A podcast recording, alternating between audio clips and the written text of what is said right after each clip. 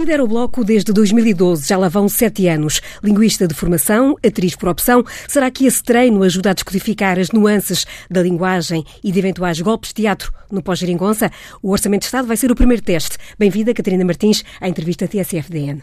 Muito obrigada. Catarina Martins, esta semana o Bloco de Esquerda começou a negociar o orçamento. Ou também rejeita este termo, negociar, como ao PCP? Bem, uh, cumprimentar-vos e cumprimentar toda a gente que nos está a ouvir. Uh, é um prazer estar aqui. Não, nós negociamos o orçamento do Estado, naturalmente. Dissemos sempre que teríamos abertura para negociar o orçamento de Estado. O sentido de voto do Bloco de Esquerda no orçamento de Estado depende dessa mesma negociação. Tivemos uma primeira reunião em que o Governo nos deu conta daquilo que considera que são os grandes números eh, e a sua visão para o Orçamento de Estado. Nós também demos ao Governo conta daquilo que são as prioridades do Bloco de Esquerda e as áreas onde nós achamos que é preciso haver um olhar mais atento, em que é preciso haver mais investimento medidas de fiscalidade que podem criar alguma justiça na economia do país e, portanto, começámos este debate agora, eh, mostrámos-nos disponíveis para debater área a área, setor a setor, algumas soluções em que as nossas posições de partida são muito diferentes eh, e, portanto, temos essa vontade. Veremos onde este caminho nos leva. Sendo que eh, o Bloco de Esquerda, nesta próxima legislatura, eh, vai assumir que papel? Vai eh, estar mais na oposição ou prefere situar-se agora também, como na anterior legislatura, numa solução de, de governo ou de influenciar a governação? Veja bem, o Partido Socialista decidiu não ter uma solução de maioria parlamentar. o Bloco de Esquerda estaria disponível para ela, claro, com um caderno de encargos, como sempre, teria de ser necessário discutir. O Partido Socialista preferiu não ter uma solução de maioria parlamentar e, portanto, pôr-se na posição de depois negociar com a oposição, tendo dito sempre que quereria negociar preferencialmente com a oposição à esquerda. E nós, no Bloco de Esquerda, também tivemos sempre essa disponibilidade para negociar. Com a força que temos, eh, enfim, faremos um caminho naquilo que possa melhorar a vida do país e temos muito por fazer. Eu acho que nós estamos a entrar num período diferente e precisamos de o analisar. Nós, nos últimos quatro anos, houve um acordo que tinha sido inédito em Portugal, que eu acho que foi bom termos feito. No Bloco de Esquerda fazemos uma avaliação muito positiva desse caminho e que foi um acordo que parou os cortes. Ou seja, o que é que nós fizemos nos últimos quatro anos? Havia esta ideia de que não havia nenhum caminho para a economia e para o país que não passasse por cortar, cortar nos salários, cortar nas pensões, cortar nos serviços públicos, privatizar, privatizar, ou seja, um país que ia ficando vazio, vazio de possibilidades económicas, vazio de gente, e nós fizemos um acordo para travar isso. Isso foi muito importante. Porque havia mesmo quem acreditasse que os salários e as pensões eram o problema da economia do país. E provou-se que estavam completamente errados. O problema era o contrário.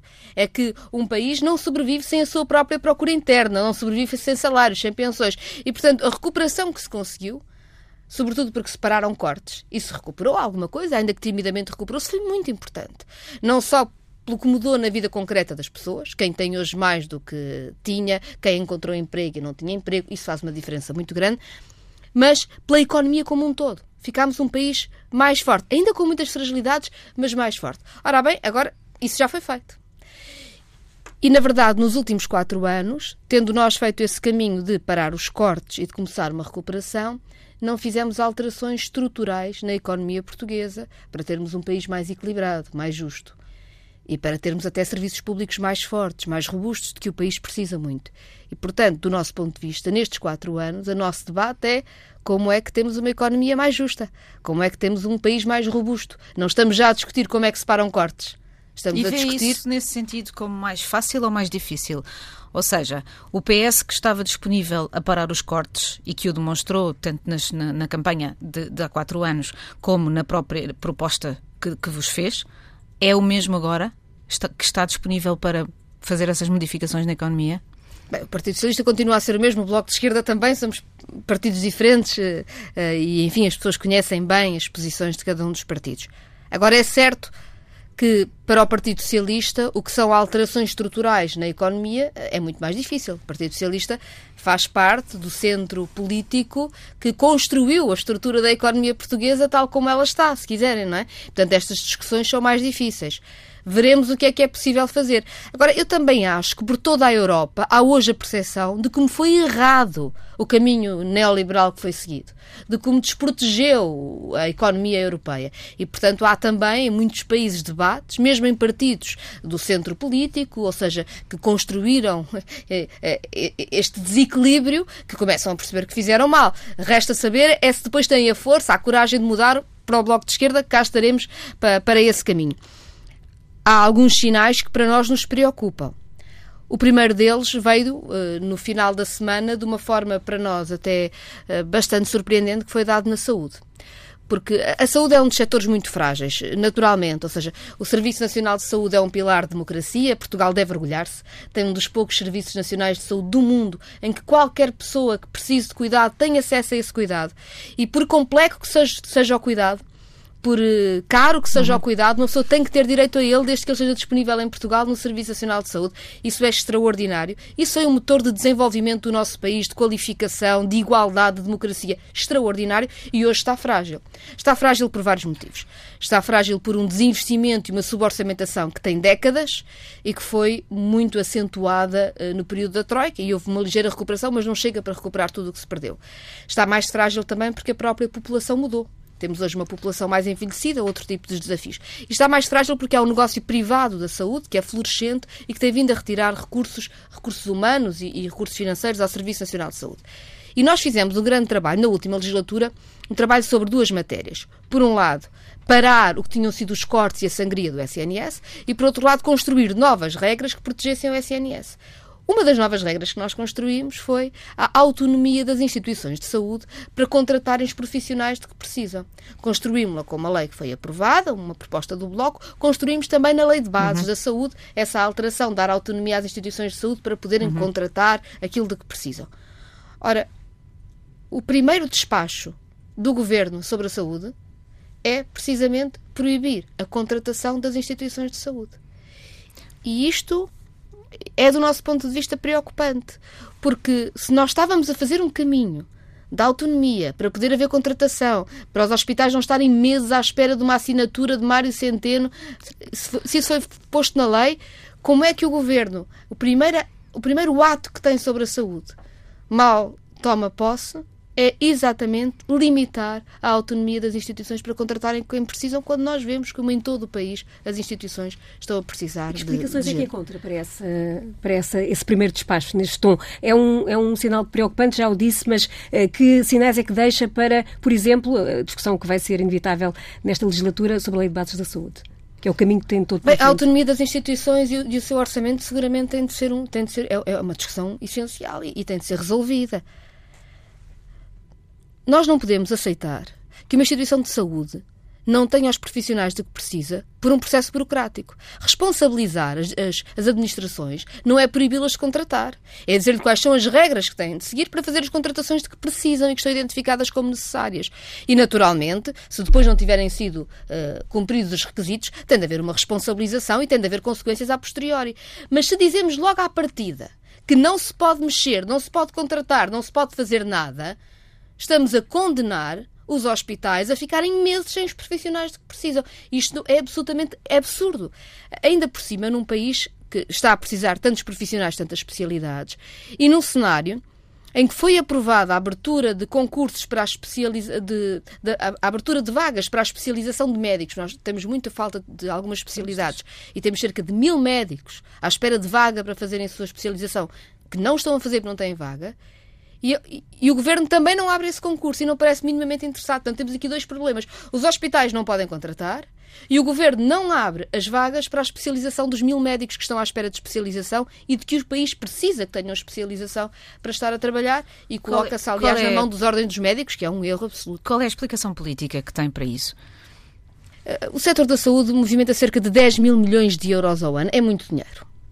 É muito dinheiro e é assim mesmo. Porque qualquer um de nós pensar na sua vida, na vida das pessoas que estão mais próximas, percebe que a saúde é um pilar de tudo o resto que, que depois faz na sua vida.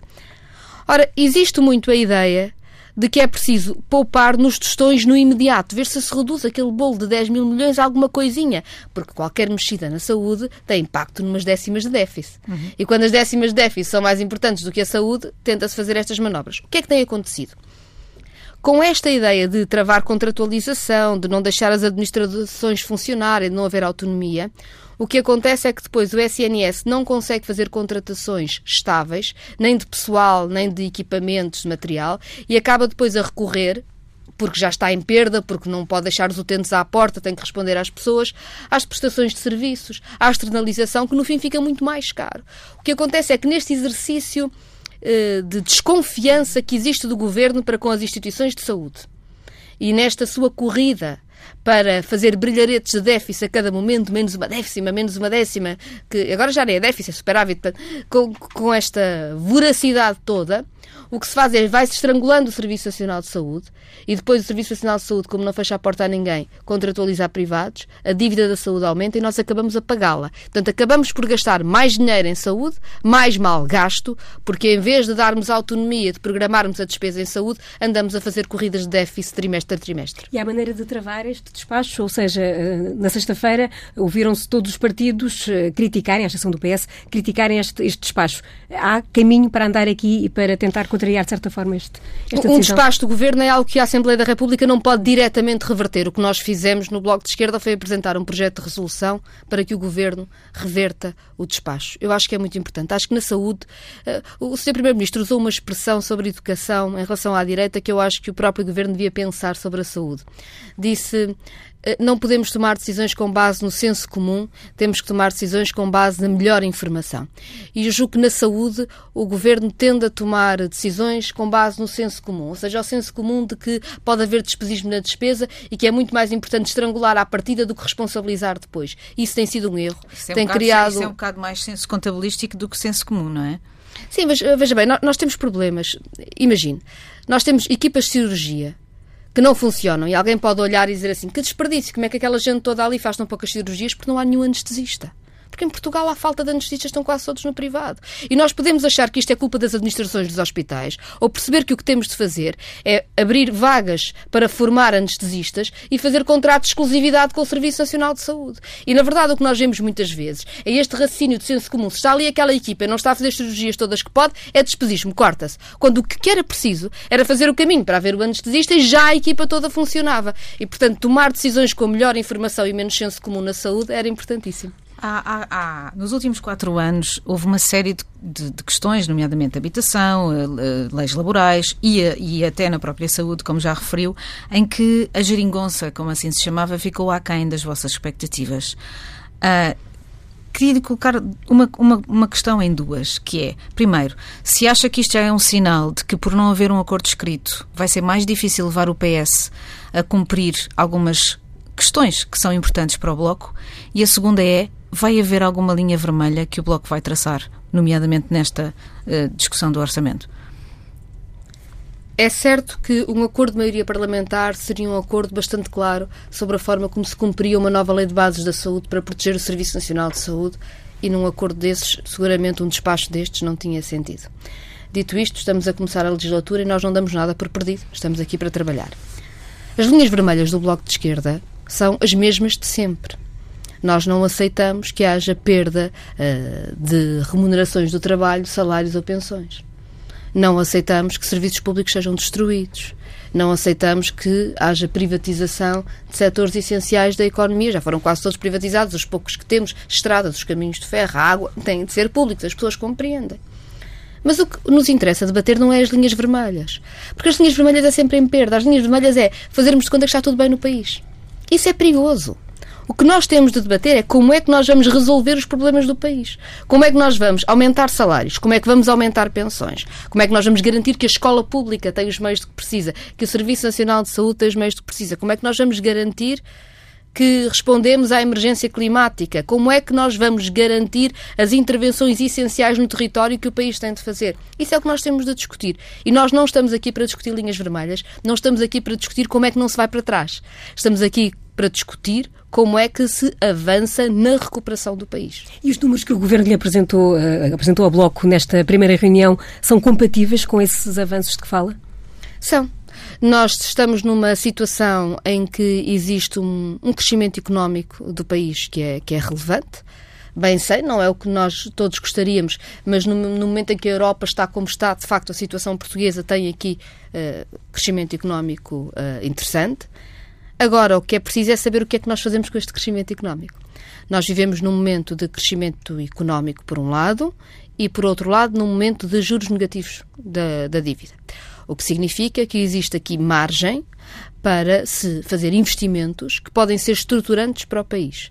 Por outro lado, também, há matérias que não têm a ver com as questões, diretamente com as questões uh, da disponibilidade orçamental do Estado, mas fazer justiça em campos em que há muita injustiça. Seguramente, por exemplo, que do ponto de vista fiscal se pode nadar muito para que quem vive do seu trabalho não pague tantos impostos como tem pago e quem não tem pago devido esforço comece a fazê-lo. E são, propostas, são muito sentidas as propostas do Bloco de Esquerda em sede orçamental, por exemplo? Sim, são, eh, eh, as propostas de política fiscal julgo que são essenciais numa ideia de justiça da economia. E, e, e, vão fazendo caminho, ou seja, eu, eu reparei agora que no, no, debate sobre o que é que se vai fazer com o aumento salarial, com os aumentos de salários, como sabem, nós achamos que é preciso mudar a legislação laboral, porque estar à espera da boa vontade do patronato até agora não deu nenhum resultado. Nós temos os salários médios encostados ao salário mínimo em Portugal, tendo em conta o poder de compra, ficamos na cauda da Europa do ponto de vista dos salários mais baixos, eh, porque pagamos a casa, ao supermercado, os transportes a um preço tal que os salários, enfim, desaparecem.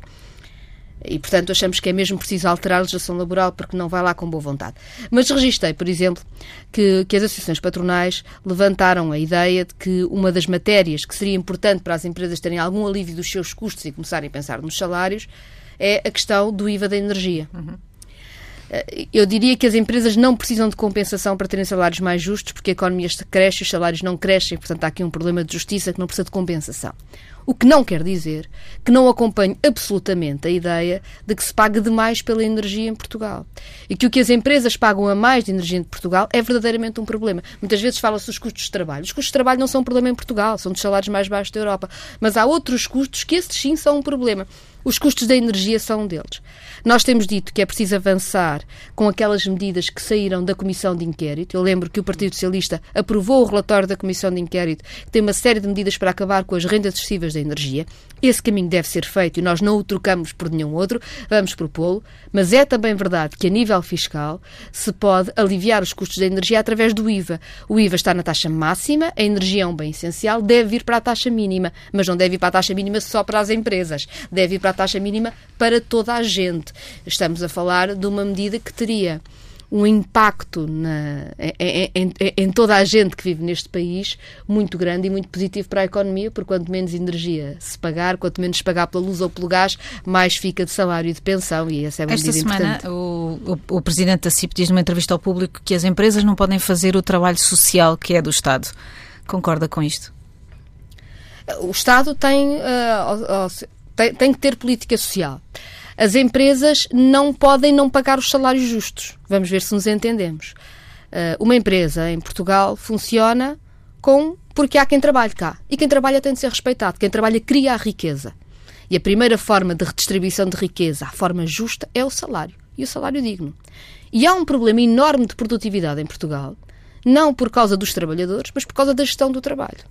Ou seja, do facto de existir uma competição pelo baixo custo e pelo baixo custo do trabalho, pelas horas muito longas trabalhadas, com muito pouco salário e, portanto, com pouca produtividade também pouco qualificada, que o patronato português tem optado e de que é responsável, não digo que seja toda a gente, naturalmente há empresas que são exemplos do contrário, exemplos excepcionais, sabemos disso, mas regra geral, as associações patronais têm vindo na concertação social a defender um modelo de baixos salários, a, a, do, do, de uma economia não qualificada. Isso é errado. Que é que é?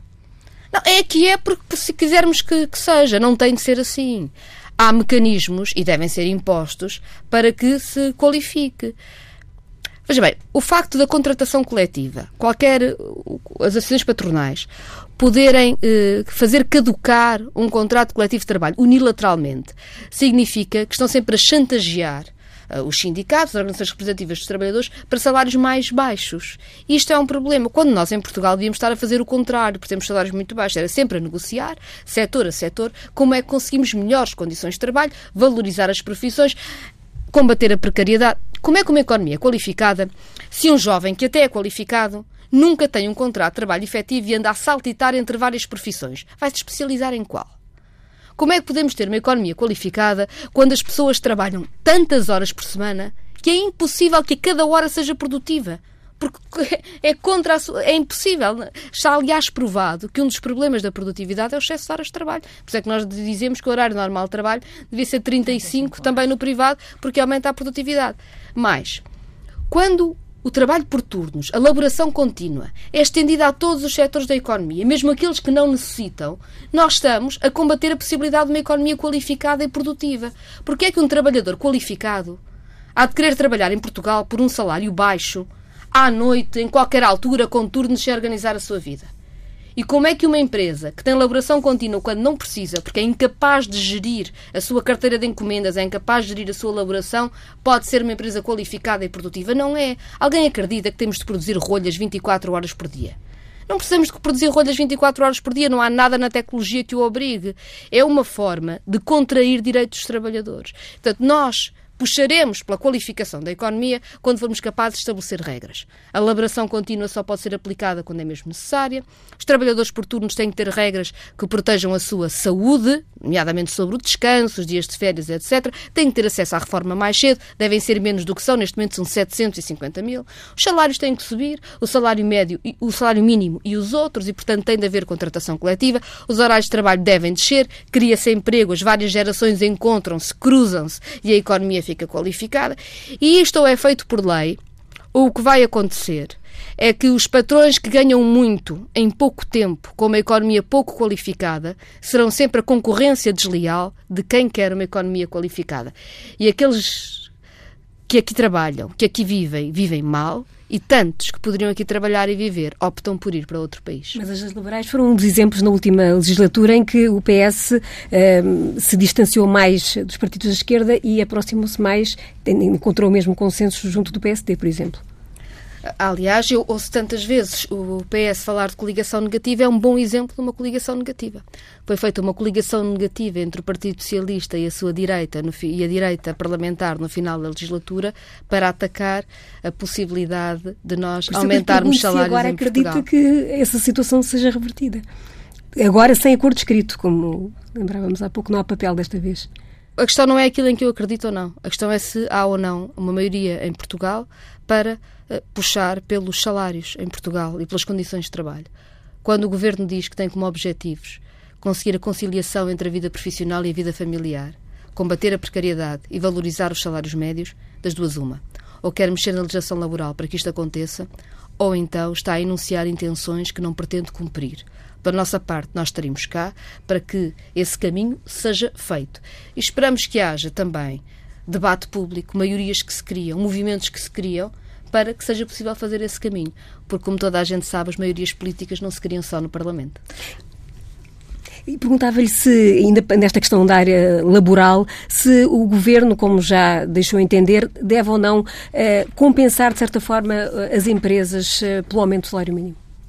Não, não tem nenhum sentido compensar as Mas empresas. Mas o Governo já manifestou essa intenção, nomeadamente, há pouco referia os custos de, de, de trabalho, de contexto, vai lá neste caso, a energia. Sim. Há várias formas Eu, eu registrei que o Primeiro-Ministro declarou no debate quinzenal que não se compensam as empresas pelo aumento do salário mínimo nacional. Espero que esteja a falar a sério. Confio que estava. Foi o que disse no debate quinzenal. Eu disse que não haveria contrapartidas, mas não admitiu que poderia haver, enfim, medidas de. O que ele disse exatamente é que havia medidas para melhorar a produtividade das empresas na área da redução dos custos de contexto e de outros fatores de produção, como a energia, que já falámos aqui. Sobre isso estamos de acordo. As empresas não têm de ser compensadas por aumentar o salário mínimo num dos países que os salários mínimos mais baixos da Europa. A obrigação das empresas é, aliás, pagarem salários dignos que distribuam a riqueza que é produzida eh, pela empresa.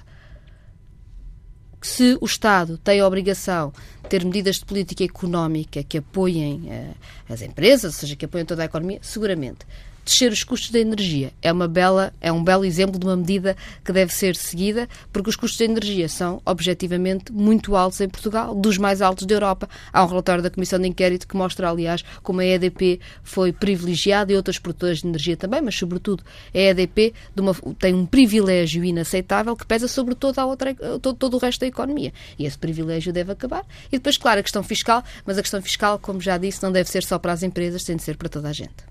Regressando àquela questão que, que, falámos há bocado, que aliás abriu esta nossa, esta nossa entrevista, que é a, a da Lei de Bases da Saúde. Um, receia que também nessa área, e sem um acordo escrito, e sem a geringonça a funcionar e o apoio parlamentar, o PS possa aproximar do PSD com base naquilo que já aconteceu semana, esta semana? O que aconteceu esta semana não é um bom, não, não é um bom indicador, digamos assim. Agora, o que está em causa não é a minha expectativa. Por exemplo, falaram ser... disso na, na, na reunião de, desta semana, do, sobre o orçamento? Eu ainda não conhecia o despacho na reunião desta semana. Falámos seguramente sobre a necessidade de uh, mais investimento no Serviço Nacional de Saúde, sobretudo de acabar com a suborçamentação a que o Serviço Nacional de Saúde esteja, tem estado sujeito. Eu acho que é importante as pessoas perceberem, porque às vezes há, há uma confusão no debate público. O, o que tem acontecido é que o Serviço Nacional de Saúde, nos orçamentos, tem uma verba mas chega ao fim do ano e gasta mais do que essa verba, ou seja, é sempre executado mais do que é orçamentado. Às vezes a direita diz o contrário, mas é mentira, ou seja, executa-se sempre mais do que estava previsto inicialmente. Porquê é que se executa mais? Porque objetivamente o Serviço Nacional de Saúde precisa de mais. O problema é quando à partida está orçamentado menos, as instituições de saúde não têm capacidade de programar a sua vida, porque não têm um orçamento que lhes permita uh, gerir, funcionar uh, de uma forma normal. Quer dizer que estão sempre a trabalhar em perda, ou seja, é quando já, uh, para as pessoas, é quando já, já, já pegou fogo, que se vai lá e afinal depois aparece mais dinheiro para contratarem tarefeiros aqueles médicos ou para pôr mais cheques cirurgias para as pessoas serem uh, uh, operadas no privado, etc. Se nós acabarmos com esse movimento tendo à, à cabeça orçamento para o Serviço Nacional de Saúde que ele precisa, então nós poderemos gerir melhor o SNS e podemos planificar melhor a sua atividade e esse é um passo importantíssimo para deixarmos de andar a apagar fogos e começarmos a programar a atividade do SNS. A Lei de Bases da Saúde é, aliás, um dos exemplos em que o Partido Socialista pareceu estar uh, atento ao que uh, o Palácio de Belém foi dizendo, nomeadamente quando, quando o Presidente da, República disse que uh, era preciso que houvesse uma, uma larga maioria de apoio à, à, Lei de Bases da Saúde. Como é que tem vindo este, visto esta relação entre São Bento e, e Belém? o Primeiro-Ministro ouve demais o Presidente? Não sei, o Sr. Presidente da República utiliza eh, a sua proximidade com a população e a sua popularidade para uh, também ter a sua agenda política, que é uma agenda conhecida, é um homem de direita, sempre foi e tem esse programa. E sobre a saúde, ele, o Sr. Presidente está dentro daquele consenso que existe à direita de que o setor privado da saúde deve ser financiado pelo orçamento do Estado, ou seja, que cabe ao Estado permitir que exista um setor privado da saúde forte. Nós achamos que esse papel não cabe ao Estado, que ao Estado cabe ter um Serviço Nacional de Saúde forte. Os privados têm o direito a operar, sim senhora, mas não com o orçamento do Estado. O, o Estado deve ter e, portanto, aí há uma divergência. Eu recordo que a Lei de Bases da Saúde acabou com a possibilidade da entrega dos hospitais públicos à gestão privada e a menos que seja feita uma nova lei eh, revoga expressamente a legislação que enquadrava a entrega de hospitais públicos à gestão privada, pela parte do Bloco de Esquerda não existirá uma nova lei que o permita. Os hospitais públicos devem ser geridos pelo Estado e devem ser bem geridos. Mas encontra influências na governação por parte de, do, que, do, que, vem de, do Palácio de Belém? Seguramente existem influências e é verdade, mas, mas é normal também. Isso, isso, devo dizer, sempre foi assim com todos os presidentes. Caso-lhe surpresa quando vê, por exemplo, o Ferro Rodrigues ou o próprio Jorge Coelho dizer que vão votar em Marcelo, se ele se recandidatar nas próximas presidenciais? Eu julgo que não se deve confundir uma relação institucional que se quer saudável, eh, não só de respeito, mas de diálogo, que eu acho, por exemplo, que o Bloco de Esquerda tem com o Sr. Presidente da República, com anular as diferenças políticas que existem. E, portanto, acho um pouco estranho que o Partido Socialista subscreva uma agenda política que é diferente daquela que tradicionalmente o Partido Socialista uh, apoia. Ou então talvez não seja, enfim, mas isso é uma explicação que o Partido Socialista tem de dar. E no Bloco de Esquerda é a Marisa Matias que vai voltar a ser a cara do Bloco para as presidenciais? teremos muito tempo para fazer esse debate. É, como é que o Bloco de Esquerda vê a entrada do LIVRE no Parlamento? É, é mais um, um, partido para disputar votos à esquerda ou encontra aqui possibilidades de convergência com o LIVRE? O, o, programa do LIVRE tem, em algumas matérias, convergências com o Bloco de Esquerda. Em muitas matérias é bastante mais próximo do Partido Socialista do que do Bloco de Esquerda. Uh, enfim, teremos todo o prazer em trabalhar nas medidas em que, em que temos convergência. Uh, esperamos por esse trabalho. O, o, livro chegou só agora, não é? ainda não teve a oportunidade de uh, posicionar-se sobre muitas das matérias. Eu já reuni com, com, com o livro e disse-lhes que temos todo o prazer em trabalhar onde, tem, onde temos convergências. O, Parlamento é hoje um lugar mais polarizado e agressivo com a entrada destes três novos partidos. Não sei. Uh, pela parte do Bloco de Esquerda não, não será. Uh, temos de ter algum cuidado com onde é que é o centro do combate político. Ou seja, às vezes podemos estar a assistir a fenómenos nas redes sociais e não só na comunicação social de uma enorme polarização em torno de questões que, na verdade, mexem muito pouco com as pessoas. E nós precisávamos de ter debates que seguramente são debates eh, que, que fazem quebras grandes entre a esquerda e a direita sobre as grandes questões do nosso país e é isso que o Bloco de Esquerda espera fazer. Por acaso fazer. essa é uma questão que está a colocar e que é o Bloco parece agora um partido diferente do que era quando foi criado, parece um partido muito mais institucional, muito mais centralista nesse sentido, muito mais, muito mais bem comportado. Não sei o que é que isso quer dizer. Agora sei que o Bloco de Esquerda, desde que nasceu, pôs grandes questões. Eu bem sei que gostam de chamar questões fraturantes aquilo que nós achamos que são grandes questões. O próprio Bloco utilizou esse termo durante muito tempo, que eram problemas que fraturavam a sociedade. A primeira lei que o Bloco de Esquerda fez foi para que a violência doméstica fosse crime público. Isto agora pode parecer muito institucional. Na altura parecia bizarro. E ainda bem que foi feito. E foi maioritário, porque respondeu a um problema que é da maioria da sociedade e da maioria das mulheres. E isso é muito importante. E, sobretudo, construiu a igualdade. Eu não quero discutir se um comentador de futebol diz coisas mais acertadas ou menos acertadas. Não tenho paciência nenhuma para alguém que chega ao Parlamento a dizer que vem combater o regime e a corrupção e é um autarca do PSD investigado no caso de Tutti Frutti sobre o investimento ilegal aos partidos. Acho inacreditável que ninguém o confronte com o seu passado. Mas, na verdade, o que eu quero discutir é se nós vamos ou não mudar a legislação laboral para termos salários dignos em Portugal e combatermos a precariedade. Eh, sendo que eh, o Bloco de Esquerda, e agora desde que é coordenadora, tem, tem sentido que, que o Bloco se deixou assimilar pelo sistema, pelo, pelo sistema, isto uh, recordando palavras que foram ditas por um antigo deputado, Pedro Soares, que dizia que o Bloco correria esse risco nesta senda de estar mais próximo do poder, digamos assim. Não, não, não percebo sequer de que é que se está a falar. Quando o Bloco de Esquerda quer acabar com as rendas excessivas da energia, está a mexer com o poder económico. Do, do, e, e, também se dentro do, do, próprio Bloco de Esquerda existe espaço, por exemplo, para, para, para vozes eh, dissonantes. Claro que existe. Aliás, acabou de dizer o que existe mais. O Bloco de Esquerda é, é, o partido que tem os estatutos mais abertos, em que, ou seja, não só os direitos de todas as minorias e todas as opiniões são muito defendidas, e ainda bem, orgulhamos que assim seja, como não há qualquer tipo de delito nas pessoas expressarem publicamente as suas divergências. E eu orgulho-me de estar num partido em que todos os debates são debates amplos, conhecidos, eh, não são fechados. Isso acho que é muito importante. Agora, também digo que eh, nós estamos a fazer lutas complicadas eh, que têm a ver com a estrutura da economia. E queremos fazê-las. Queremos fazê-las mesmo. Nós achamos que a energia não pode ser controlada por empresas privadas que vivem num sistema de privilégios. Achamos que é preciso acabar com os privilégios, por, outro, por um lado. Achamos que é preciso ter capacidade pública de intervenção no setor da energia, por outro. Isto é uma luta, se quiserem, antissistema, no sentido em que muda toda a estrutura da economia. Nós achamos que é preciso uma legislação laboral que seja forte.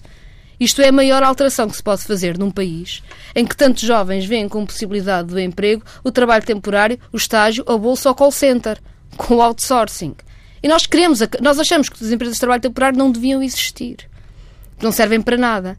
Se uma empresa precisa de substituir temporariamente um trabalhador, vai ao centro de emprego, não precisa de uma empresa de trabalho temporário que fica com parte do salário e parte da riqueza para nada, a não ser manter na precariedade. Isto sim é mudar o sistema, isto é mudar radicalmente o sistema porque mexe com a estrutura da economia. E eu acho que é disso que Portugal precisa.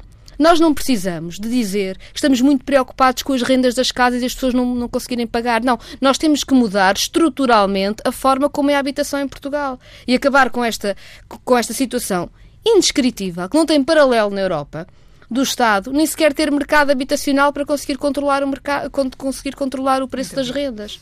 E, portanto, estas são alterações fundamentais. E eu acho importante que se discutam estas escolhas fundamentais, porque, como eu dizia, nós estamos num período novo. Passámos os últimos quatro anos a acabar com cortes, mas estes quatro anos são sobre o que é que nós construímos para o futuro. E, ou construímos um país que, tem, que é capaz de controlar a energia, que tem uma economia forte, qualificada, que protege o seu território, até das alterações climáticas, como está à vista, que protege o trabalho, ou vamos manter uma manter e aumentar uma fragilidade e uma precariedade das vidas Ou que seja, não é aceitável. Se a gente percebe bem, então o Bloco vai deixar as questões culturais para mais tarde e vai agora dedicar-se às questões mais económicas, é isso? O que é que são questões culturais questões, e questões, questões sociais, culturais, como debates, costumes, costumes debates sobre. As sobre questões culturais questões são questões políticas e são questões económicas. Quando nós achamos normal que o trabalho doméstico ou o trabalho de limpeza seja muitas vezes trabalho informal e mal pago, nós estamos a atacar mulheres porque são essas que costumam ter o trabalho doméstico assalariado e o trabalho de limpeza. Estamos a atacar, em segundo lugar, mulheres migrantes e mulheres negras, porque muitas vezes é sobre estas mulheres que recai esse trabalho. E, portanto, quando nós estamos a lutar para acabar com a informalidade no trabalho doméstico ou no, no trabalho de, de, de, limpeza, nós estamos a lutar por direitos, se quiser, estamos a lutar do ponto de vista cultural Estamos a lutar numa perspectiva feminista e antirracista. E ainda bem é tão necessário neste país. E há outras questões. Entregámos, por exemplo, o projeto sobre a morte assistida. Porque não desistimos de nenhuma das lutas que temos sobre a dignidade de cada um, sobre a liberdade, sobre uh, este respeito imenso que temos de ter por cada pessoa e, pelo seu, e, e a resposta que temos que dar uh, pelo seu sofrimento e no seguimento da sua vontade. Todas estas questões são importantes. Acho é que tem, e, e nós vamos a todas estas questões. A forma como o debate é feito é muito importante. Se fazemos o debate sobre qual é a sociedade que queremos ser, ou se fazemos o debate na provocação pessoal. E o Bloco de Esquerda faz agora, como fez sempre, o debate sobre que sociedade é que nós queremos ser, como é que construímos uma sociedade mais justa. Nós temos que lhe fazer esta pergunta, que é uh, porque é que o, o, Bloco, que exigiu o lugar mais à esquerda na altura para, para Francisco Louçã uh, e Luís Fazenda de pé no, no Parlamento, agora foi uma das forças a não aceitar o regime de exceção para os pequenos partidos? Pequenos partidos não pediram regime de para, para já, para, vermos uma coisa não tinha nada a ver com a outra, ou seja, não estávamos, estávamos a falar de posicionamento político de um grupo parlamentar certo, claro. e agora estamos a falar de deputados únicos e Estou só a usar uma comparação. Nós temos um problema, nós aliás tínhamos reunido com o LIVRE, tínhamos-lhes dito que era bom que eles fizessem as suas propostas e que não estando eles na conferência de líderes até estaríamos dispostos a levar as suas propostas, até sobre tolerância de tempo, se fosse preciso, etc. Mas, na verdade, os pequenos partidos depois não apresentaram nada. E nós temos um problema. Quer dizer, apresentou a Iniciativa Liberal uma proposta de alteração de regimento.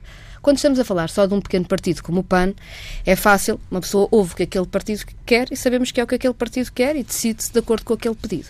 Quando estamos a falar de três partidos diferentes, que são muito diferentes, que têm posições divergentes, como é natural que tenham e é preciso respeitar que tenham, se eles não dizem o que querem, nós uh, não podemos Mas estar a decidir com base que eles quisessem intervir no primeiro debate quinzenal. Na altura, com o PAN, demorou cerca de dois meses decidir-se qual era o regime e o PAN não propôs uma alteração de regimento, propôs um regime de exceção. E foi isso que foi feito.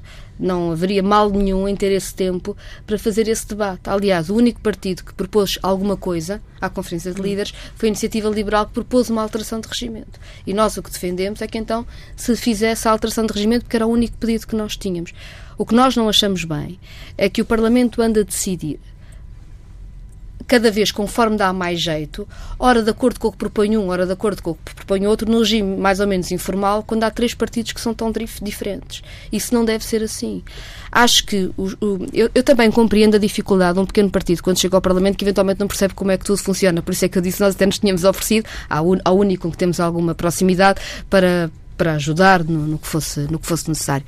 Agora, compreendendo eu isso, também é verdade que as regras, o formalismo do Parlamento e as suas regras são uma defesa da democracia. Porque quando há exceções e quando se aceita que o Parlamento funcione por exceções, pode, num momento da exceção, parecer um mecanismo mais democrático. Mas num momento qualquer pode haver uma exceção para um mecanismo ainda menos democrático. E é por isso que ter regras é melhor do que não ter regras. Mas nesse campo ficou, em, em, vai lá, do lado oposto, em relação, por exemplo, ao próprio Presidente da Assembleia da, da República, que defendia uma, uma solução temporária, pelo menos, para, para estes partidos poderem intervir num momento simbólico que é o primeiro debate da legislatura. Mas interviram. Portanto, intervieram, mas intervieram porque foi ultrapassada, uh, porque foi depois ultrapassada a questão em comissão, mas foi, num primeiro momento, caso tivesse ficado plasmada a, a solução inicial, teriam estado em silêncio, no fundo no primeiro debate quinzenal, que foi na quarta-feira. Sim, mas não foi isso que aconteceu, ou seja, de repente transformou-se um problema naquilo que não é. Nenhum partido pediu nenhuma solução. O único que pediu, pediu uma revisão de regimento. A Conferência de Líderes uh, faz de acordo com o que os partidos pedem. Eu, respeitando imenso o Presidente da Assembleia da República, também não acho que seja um bom regime as exceções serem medidas pelo que o Presidente da Assembleia da República pretende em cada momento. Não por quem é agora Presidente da Assembleia da República, nos merece todo, todo, todo o respeito e consideração e tem tido, aliás, uma atuação muito democrática, mas que é por uma questão de princípio, porque se nós achamos que pode ser assim, por exceção do que apetece ao Presidente a cada momento, há momentos pode ser antidemocrático. É o que eu dizia há pouco, as regras são necessárias e eu percebo que eventualmente os pequenos partidos tenham sentido um pouco baralhados, eh, não pediram aquilo que queriam, só um é que pediu e não era o que os outros queriam. Enfim, o que nós defendemos foi a estabilidade do Parlamento definir regras, porque é isso que nos garante que não há um poder discricionário que hoje pode ser muito engraçado para alguns e no, outro momento pode ser perigoso. A democracia e os formalismos servem para isto também. Catarina Matias, muito obrigada por ter obrigada. sido convidada da TSF e da DN, do DN nesta entrevista.